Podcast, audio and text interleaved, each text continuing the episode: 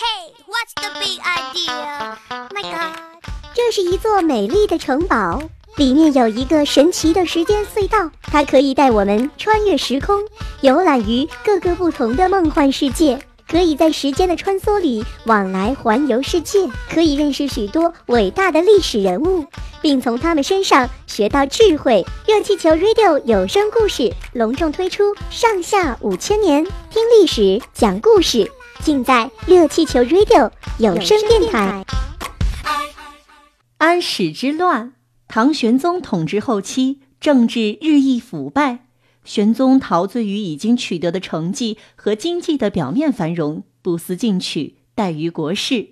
自从杨贵妃入宫以后，唐玄宗整天和杨贵妃在一起饮酒作乐，过着自己想要的生活。宰相领林甫和杨贵妃的堂兄杨国忠趁机把持朝政。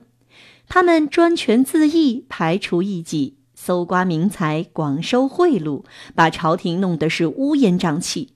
这就给安史之乱造成了可乘之机，加速了安史之乱的爆发。安史之乱指的是安禄山、史思明反叛唐玄宗的一次内乱。安禄山是混血胡人，通晓六种番语；史思明是他的同乡，两个人在一起长大。在一起当过护侍郎，后来又在幽州节度使张守珪部下当军官。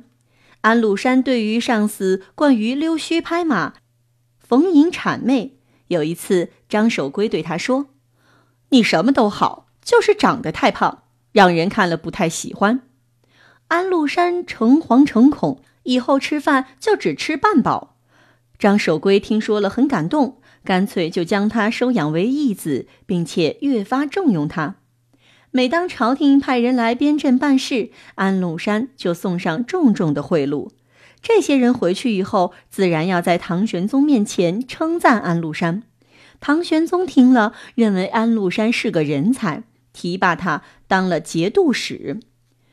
安禄山不满意现在已经得到的权位和势力，还想往上爬得更高。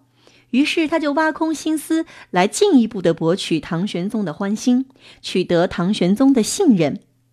有一次，安禄山上殿给唐玄宗进献珍宝，跪在台阶下，假惺惺地说：“我生自藩荣，皇上对我这样信任，我可没什么效劳陛下的，只愿为陛下献身。”唐玄宗信以为真，对他很是怜爱。为了进一步取得唐玄宗的信任，安禄山竟然厚颜无耻地拜年轻的杨贵妃为干妈。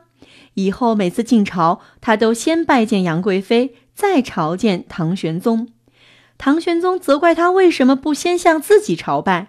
安禄山说：“我们胡人都是先拜母后，后拜父的。”唐玄宗越发觉得他憨厚可爱。安禄山深知唐玄宗好喜战功，就多次使用阴谋诡计，诱骗和坑杀了成千上万的袭人和契丹人，或者把他们押送到京城献俘，或者是割下他们的脑袋去报捷。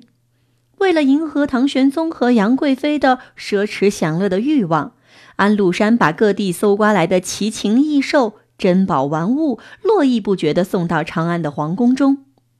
安禄山的心思果然没有白费。天宝九年，唐玄宗封安禄山为东平郡王，这是唐朝以来封给胡人最高的爵位。唐玄宗还下令在京城给安禄山建造了极其豪华的府邸。有一次，安禄山过生日，唐玄宗和杨贵妃赏了他许多价值昂贵的衣服和宝器，并煞有介事地为他们的干儿子洗礼。就在这种种活动中，安禄山对唐玄宗的荒淫昏聩，对唐王朝的腐败和虚弱了解的十分清楚，他那往上爬的欲望就一步一步的发展为发动叛乱、起兵灭唐的野心。